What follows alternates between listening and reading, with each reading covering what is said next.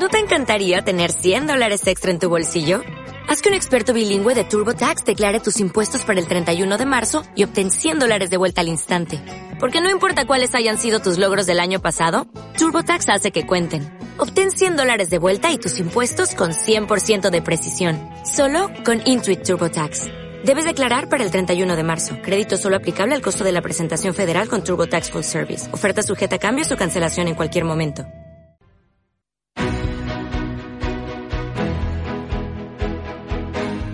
Zona Value, el club de los inversores inteligentes, patrocina el consultorio de fondos.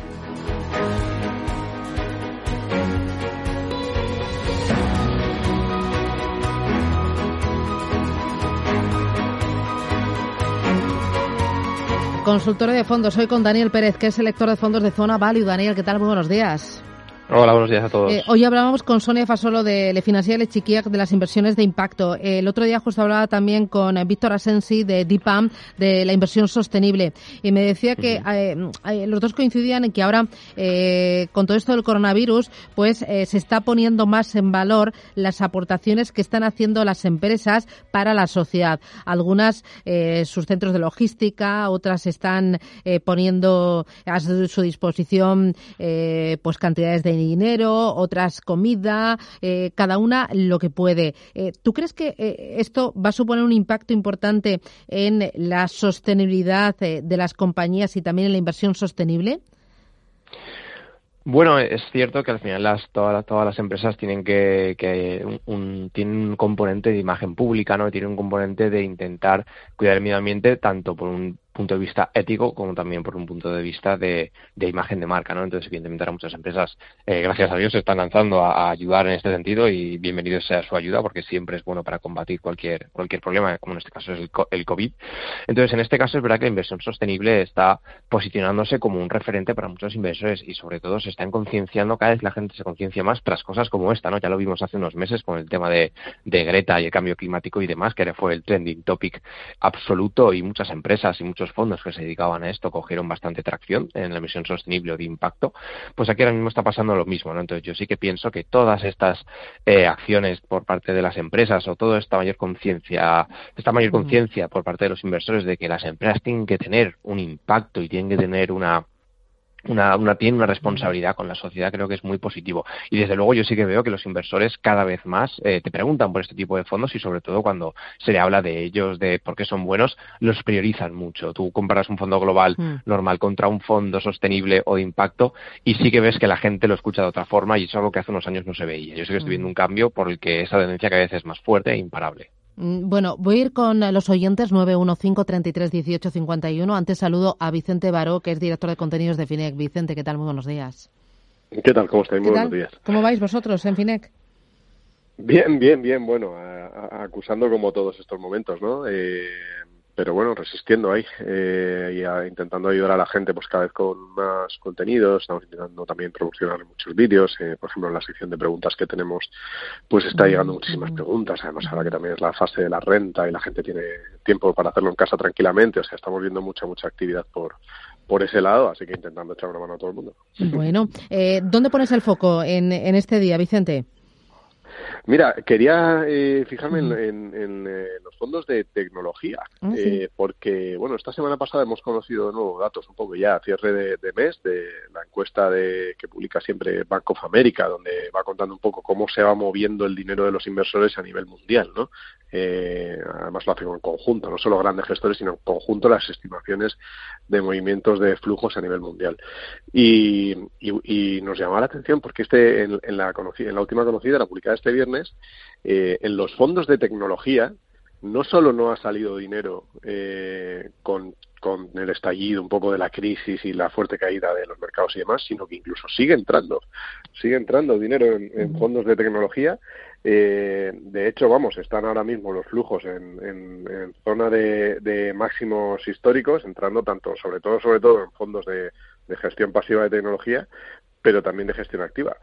Y, eso se, refleja también en, el comportamiento que está teniendo la categoría. Ahora mismo, de todas las categorías de renta variable de fondos de inversión, tan solo hay dos eh, en positivo, que es eh, la de oro, las compañías relacionadas con oro, y las de tecnología. O sea que, que es, interesante cómo ah, cuando todo el mundo decía, ya verás, cuando vengan las caídas, cuando venga el siguiente mercado bajista, como la tecnología, que es lo que más ha subido. Claro, porque son altas valoraciones, no sé qué, sí, sí. Sí, sí, sí. Pues mira, es lo único que está resistiendo junto con los fondos relacionados con empresas que invierten, invierten en oro. Mm. A un año, por ejemplo, a un año el, el mm. sector está como uno, todavía aguanta 12 meses, mm. en positivo, muy poquito, uno y pico arriba de media, eh, pero a tres años, pues bueno, todavía se ven rentabilidades muy, muy espectaculares cuando la mayoría de fondos están ya eh, en pérdidas y con caídas notables. Eh, vosotros, eh, Daniel, en cartera, tenéis fondos de tecnología cuando construís las carteras para determinados clientes. ¿Qué opinión tenéis de ellos?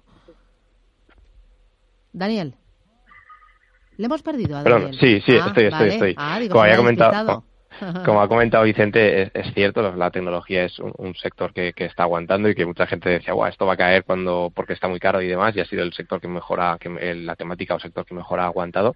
Nosotros tenemos fondos tecnológicos, como por ejemplo el Esfera Cau Esfera 1 Fórmula Cau Tecnología, que es un fondo asesorado por nosotros que es de tecnología. También tenemos pues a otros fondos como el Fidelity eh, Global Technology, Franklin Technology, muchos fondos tecnológicos que son muy buenos. Y evidentemente es una categoría que, lo hace muy bien y que no se puede tener. Otra cosa es lo que ha comentado, ¿no? que tampoco hay que volverse loco con las rentabilidades porque a tres años, cinco años es muy goloso ver el rendimiento de estos fondos, pero hay que tener cuidado porque a veces los rendimientos pasados, bueno, no predicen casi nunca los futuros, pero en este caso hay que tener más cuidado por si acaso.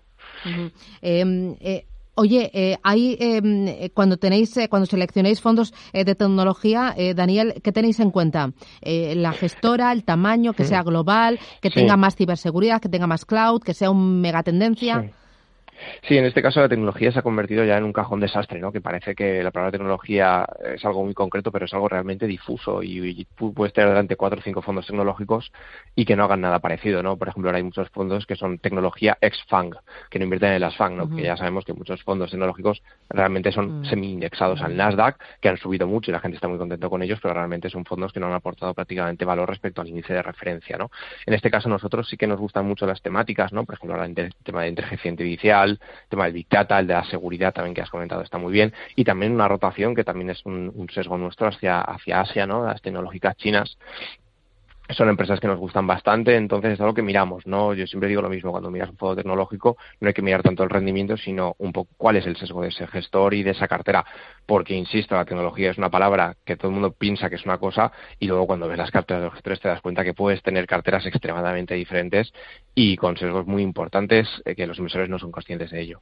Mm, em, ¿Algo más que estés viendo en cuanto al flujo de dinero, Vicente, en fondos de inversión? Porque sí que nos ha sorprendido la entrada de dinero en tecnología. No sé si ha sorprendido también la entrada de dinero de los fondos más conservadores. No sé qué te ha llamado la atención. Bueno, en, en, la parte más conservadora, el, movimiento del último mes ha sido salvaje, eh, tremendo. Vamos, eh, hemos tenido salidas de, de más de 200.000 millones de dólares de renta fija y entradas como de 600 mil millones de dólares en, fondos de liquidez eh, que invierten solo en, los plazos más cortos de la curva americana, de, eh, sobre todo, ¿no? Y bueno, en Europa también algunos de la, de la, de la curva, de la plaza, la parte más curva, más corta de la curva en, bonos de, gobierno también. Ahí el, el movimiento ha sido eh, como, como nunca, ¿no? De hecho, eh, pues eso, se, se, decía en el anterior informe de, estos de Banco de América, decían que sí, sí, quizás había empezado a pinchar la burbuja de la renta fija con estos movimientos.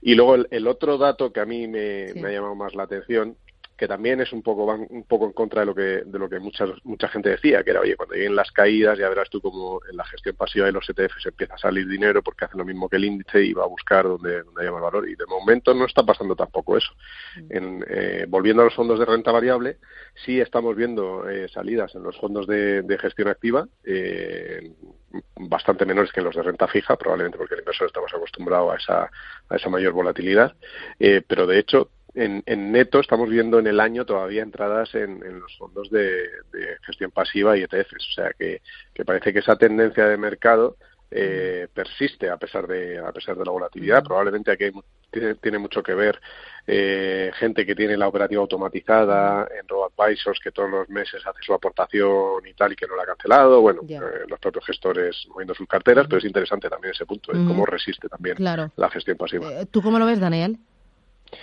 Pues yo personalmente pienso que, que estoy de acuerdo con lo que ha dicho, que la gestión pasiva acaba de dar una explicación muy buena, Vicente, de que es cierto que es un inversor que suele estar más concienciado con el tema de las aportaciones, suele tener más claro el tema de largo plazo, y en cambio los inversores de gestión activa suelen ser más inestables, por así decirlo, con, su, con su cartera y suelen cambiar más las cosas, la percepción que me, da a mí, ¿no? Entonces sí que coincido con que la gestión pasiva, los flujos siguen hacia ella y tanto por un punto de vista de producto, sino también por un punto de vista de cómo están afrontando los inversores estas caídas. Es cierto que hay, nosotros tenemos inversores pasivos en, nuestro, en nuestra entidad y vemos que también se ponen nerviosos y también hay algunos que salen.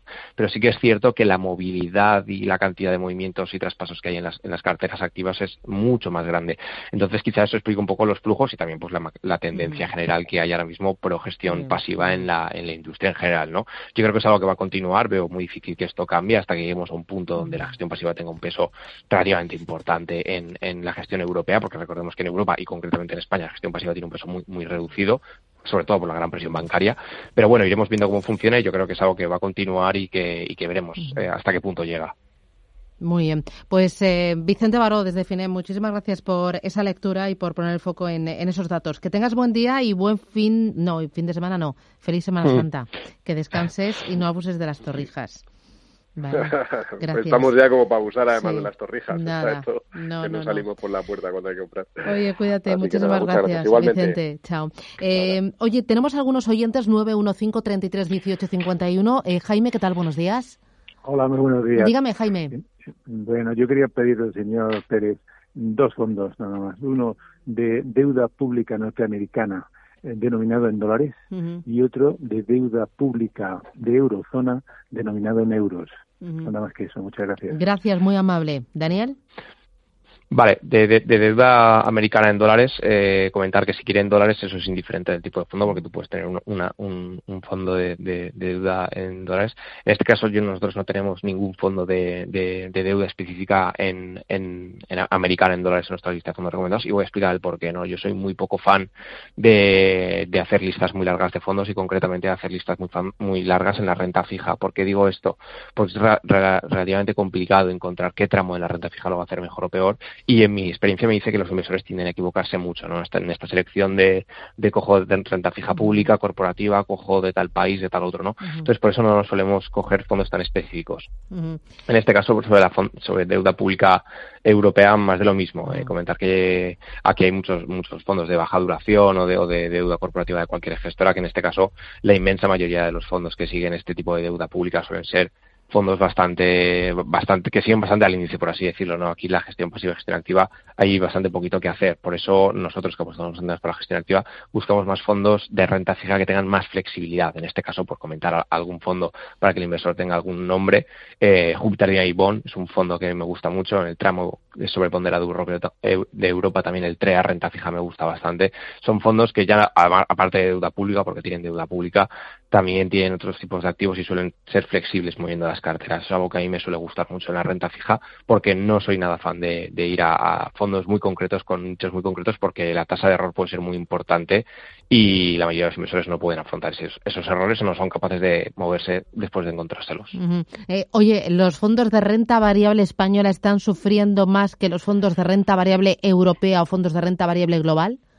Sí, desde luego. Eh, el IBEX está siendo el farolillo rojo prácticamente el otro día. No sé si el dato era que llevaba ya un, pesada recuperación, llevaba un menos 30 en, desde que empezó todo. Eh, no recuerdo el, dato exactamente. En el año llevó un menos 30, creo. Eh, efectivamente están sufriendo bastante más, ¿no? Evidentemente la carga que tiene España de, bancos, la carga que tiene España de, ciertas compañías que se han visto mucho más perjudicadas que, el resto de índices europeos y americanos, hace que, pese mucho, ¿no? Es, y aparte, porque muchos gestores españoles tienen sobreponderados las small caps y a veces con un perfil value, que además ha sido también el, tramo que peor la ha hecho. O sea, es como la tormenta perfecta que se la junta a los gestores españoles. Nosotros tendemos a sobreponderar más Europa respecto a España. ¿Por qué? Porque los, los fondos europeos normalmente si tienen unas buenas ideas acaban comprando España, pero solo las buenas ideas. Es como darle mayor libertad. Es cierto que hay gestores españoles muy, muy buenos en el tramo ibérico y que han demostrado hacerlo muy bien a largo plazo y hay gran confianza en ellos. Pero yo suelo preferir eh, las inversiones solo prefiero abrir el círculo cuando se puede y el equipo está especializado, entonces prefiero el tramo europeo más que el, ibérico. Carmen, ¿qué tal? Buenos días. Hola, buenos días. Dígame. le quería preguntar por el Tendencias de la Caixa y el Conservador de Santander, si entraría en alguno de estos. Tendencias de la Caixa y conservador del Santander, ha dicho. Sí. Vale, gracias. Vale, eh, empiezo por el final. No, no, no entraría ninguno de, de los dos. la, la, razón es la que suelo explicar en, en estos consultorios es que eh, soy muy poco fan de los fondos bancarios. El, el, de la Caixa de Tendencias es verdad que es un fondo que ha tenido buenos rendimientos en el pasado. Eh, es más de crecimiento y tiene diferentes temáticas, por lo que ha cogido mejor la subida de que otros fondos bancarios. Esto no significa que sea un buen fondo. Recordemos, un fondo puede haber ganado, me lo invento, un 6, un 8, un 10 y ser un mal fondo si está en un mercado que lo ha hecho muchísimo mejor que él o, demás, ¿no? Entonces no hay que guiarse por los rendimientos y aún menos en los fondos bancarios porque no es una buena una buena métrica. Y el Santander en, en ese sentido el conservador eh, pasa de lo mismo, ¿no? Todos los fondos, todos los bancos tienen gamas de perfilados. Por lo general no suelo ser muy fan de ellos porque no suelen estar muy adecuados, muy, no hay adecuación o alineación de intereses con el con el inversor muchas veces no no es lo que necesita simplemente pues en la oficina le dicen pues toma este fondo y ya está y soy bastante más fan de, de fondos en este caso que, que, que, sean de gestoras independientes no por comentar algunos fondos algún fondo global que puede Sí, algunas alternativas, en este caso para el CaixaBank, un fondo que me gusta mucho, que coge tendencias generales, es el Capital Group New Perspective. Es un fondo que básicamente busca conseguir eh, invertir en las empresas del futuro, en las empresas de las nuevas tendencias y es un estilo de gestión increíble. Tiene ocho gestores diferentes, eh, un fondo con más de, creo que son 45 o 50 años de historia, un fondo realmente bueno que, que, gestiona decenas de miles de millones de euros, un fondo excelente para una renta variable global y coger tendencias. En este caso, para una cartera más conservadora ya se complica la cosa porque la palabra conservadora es muy peligrosa, ¿no? Para una persona conservadora es una cosa, para otros es otra. Si el inversor quiere hacer una cartera conservadora, le recomendaría un, un, un híbrido, ¿no? Por ejemplo, fondos de, de, renta fija defensiva, como podría ser el Sextan Bond Picking, junto con algún fondo de renta variable que pudiera funcionar bien en caídas, como en este caso puede ser el, la gama de MFS Prudent Wealth, que es una gama que funciona realmente bien, que en este año eh, están en positivo, pese a ser un fondo de renta variable. Bueno, realmente es un mixto, pero bueno, tiene bastante carga de renta variable. Entonces, bueno, le diría que intente formarse y salir de, lo, de, de la gestión bancarizada. Muy bien. Vamos con Javier Barcelona. Buenos días. Sí, hola, buenos días. Mira, quería hacer una consulta. Es un fondo de sectorial del sector salud. uh, el fondo es el de la, la casa es la Bella Bellaví, uh, uh -huh. es Bella, la casa Bellaví, no sé qué es. Y uh, el fondo se llama Ada, Adaman me, me, me, Medi, Meditec, sí. Medicina debe ser, mm. Servei, ya sabes, supongo, supongo que él ya sabrá cuál es este fondo. Sí, sí. Entonces, lo he estado, he estado mirando los, todas las gestoras, todos los fondos de, del sector salud, y me parece que este es, es uno de los más interesantes, es uno de los mejores que hay. A ver, a ver qué le parece al, al bueno, experto. Gracias. Vale, Te lo conoces, adiós. ¿no, Daniel? Sí, sí, sé cuál es. Eh, de, es, una gestora, es de Bellevue, que es una gestora que es relativamente poco conocida en, para el gestor minorista. Me sorprende que la, es, felicidades porque no es muy conocida esta gestora. Sí, es un fondo de healthcare. En este caso hay, tiene varios. El, por ejemplo, tiene uno que es bastante famoso, que es el, Asia, el Asia Pacific Healthcare, que está haciendo bastante ruido. Evidentemente, esta es una gestora que tiene, eh, es una gestora bastante buena. A nosotros nos gusta. A veces tiene un sesgo por small mid caps, que es realmente interesante. En este caso, este es un temático sobre, sobre el sector salud. En este caso, evidentemente, como sector salud sí que es de mayor capitalización y demás, pero bueno, es, es un sector interesante. En este caso siempre digo lo mismo y, y creo que es una, un, una, un buen, una buena alerta. Normalmente cuando tú inviertes en este tipo de fondos es, es, más importante la temática que el fondo. ¿eh? O sea, en este caso, aunque cojas el mejor o el peor fondo de healthcare o de temática salud, biotecnología, cualquier temática de este tipo, eh, es, va a ser poco relevante porque lo más relevante va a ser decidir haber entrado en esta temática. En este caso, a nosotros en este sentido nos gusta bastante la temática healthcare, concretamente los fondos como, como este que tienen un peso más de biotecnología, que son un poquito más de crecimiento, porque recordemos que muchos fondos de salud realmente no son salud, para mí serían más tecnología, puramente hablando, porque tienen soluciones muy novedosas y de mayor riesgo que una sanidad, de una, que una salud como, como, como un sector defensivo que entendemos todos, ¿no? La, el, el, sector salud es bastante complejo también. Entonces, en este producto me gusta bastante, es una casa que, que, conozco y que me gusta, y en este caso es una buena forma de exponerse al, a la temática de, del healthcare eh, para, para los inversores, desde luego que sí. Muy bien, pues Daniel Pérez, Zona Value, gracias por ayudar a los oyentes a enseñarnos uh -huh. un poquito más de la industria de fondos y de este tipo de vehículos. Gracias, cuidaros mucho en Zona Value, cuidaros mucho en casa y hasta pronto. Gracias. Igualmente, que vaya todo bien. Adiós, adiós. Chao. Quedan